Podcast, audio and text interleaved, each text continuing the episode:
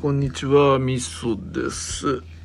いやー、なんか話すことないっすね。夏だ、暑い、死ぬぐらいしかねえなっていう感じですね。うん。先月、えー、と、青柳さんとともきさんと飲んで、で、そこで、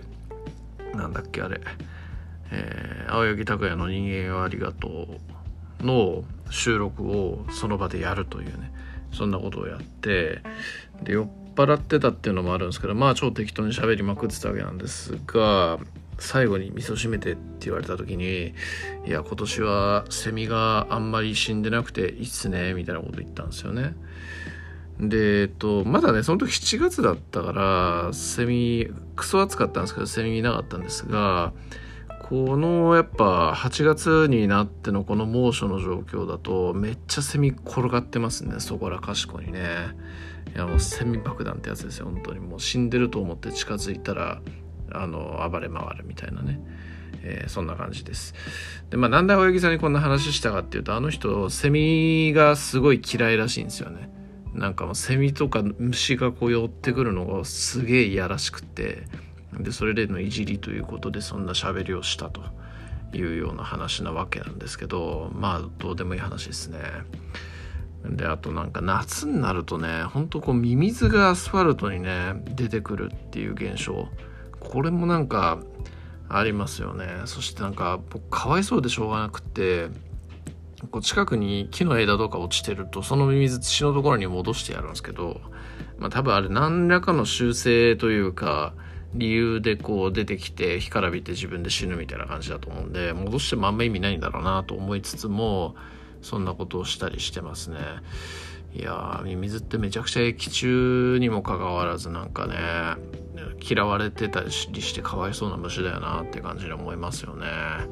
土の竜と書いてミミズってね。あれすげえこう土を回復させるのとかにミミズってとてつもない力を発揮するんですよね確かね。であとなんだまああんま想像はしたくないですけどあのミミズとかをこう乾燥させて えと粉にして飲むとなんかすごいこう漢方薬の材料にもなったりするみたいな。そんな話とかもあったりするんで、えーとても液中だったりするので、えーまあ皆さんねミミズには優しくしてあげてくださいと。いう感じですかね。はい。なんかな。最近こう最近何やってんだろうな。なんかちょっと一時期というかやっぱ歴史がね好きなんですけどあの去年とかこうポッドキャストがまだそんなにいっぱい聞くものがない時とかにこう民生化とかねオカレジとかそういうのに出会ってですげえこうずっと聞き続けていたわけですよ。そうするとこう歴史に対しての熱みたいなのがめちゃくちゃ上がっ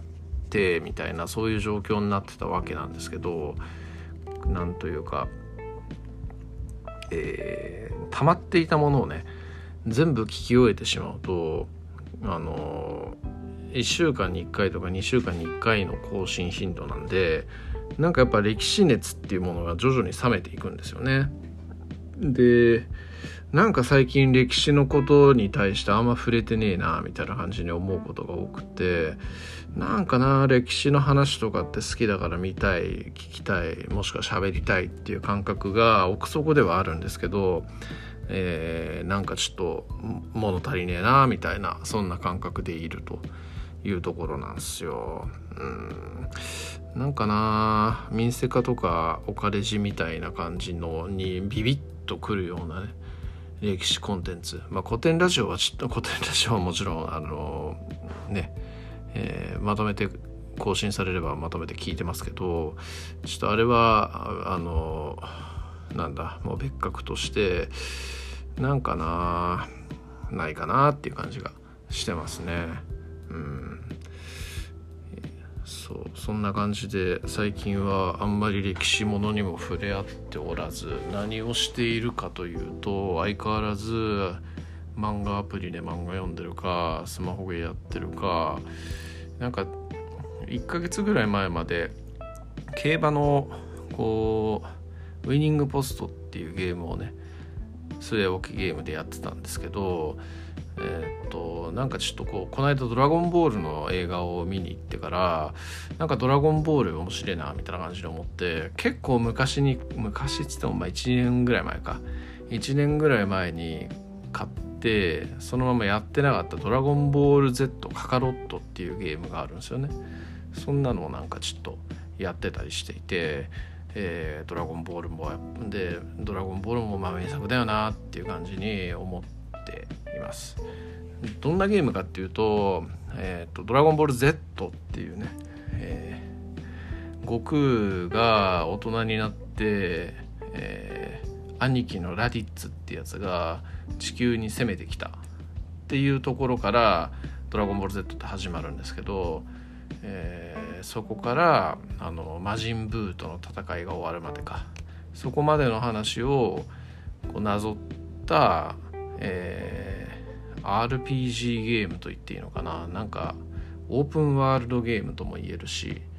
格闘ゲームとも言えるし。まあなんか結構ねえっ、ー、と自由に動かせる系のゲームで面白いんですよね。えー、でまあ「ドラゴンボール」は本当ねあの青春を彩った一つというのもありますしやっぱ昔の「ドラゴンボール」っていうのは本当ねみないくら見直しても色あせない魅力みたいなところこうやっぱバトルものの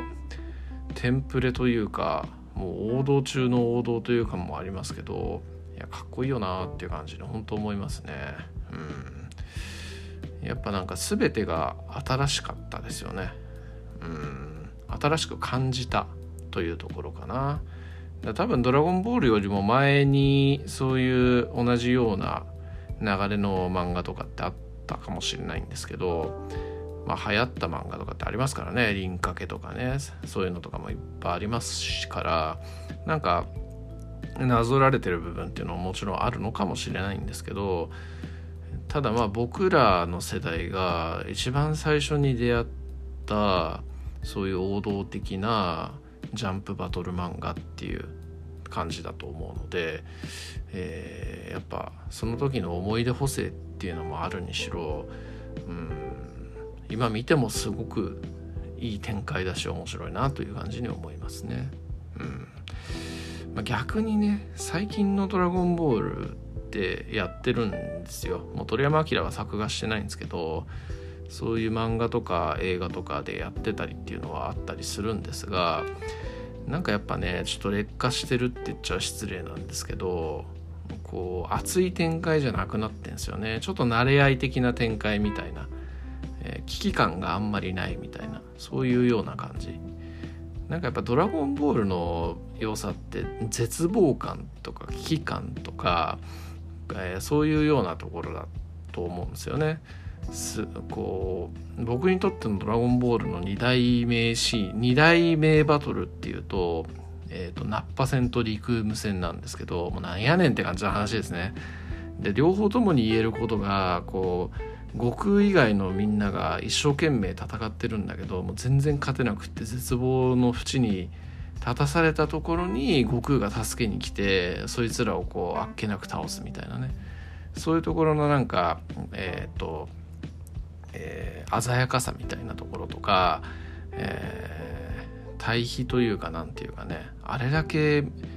こうやきもきさせて味方たちをこうすごい絶望の淵に陥れたやつを一瞬にして倒してしまう悟空の強さみたいな際立ちですよね。そういうところっていうのを表現してるところとかこうなんかやっぱ読者も一緒になってすごいドキドキしてね早く悟空来てくれよっていうそういう感じになってるっていうそういう表現ですよね。そういうところがすごくよくてえー、なんかともきさんなんかもねこう昔のあのアエネイスっていうね女児誌かなんかでそういうような話してましたけどもあなんかねやっぱそういうようなやきもきさせるみたいな展開いいよなっていうふうに思うんですけど、まあ、最近のちょっと「ドラゴンボール」ってなんかそういうこう危機感みたいのがないんですよね。なんか戦う理由とかもこう強いやつがいるからとかそういうような感じであんまりこう地球を守るだとかえー、そういうような雰囲気ではなくなっちゃってるっていうところになんかあんま真剣味がねえなっていう感じでちょっと物足りないっていう感じがすごくするんですよね。うん、まあそんな「ドラゴンボール」の話で今「ドラゴンボール」のね、えー、ゲームをやっていてで追体験してるのが面白いよという結論です。はい以上ありがとうございます。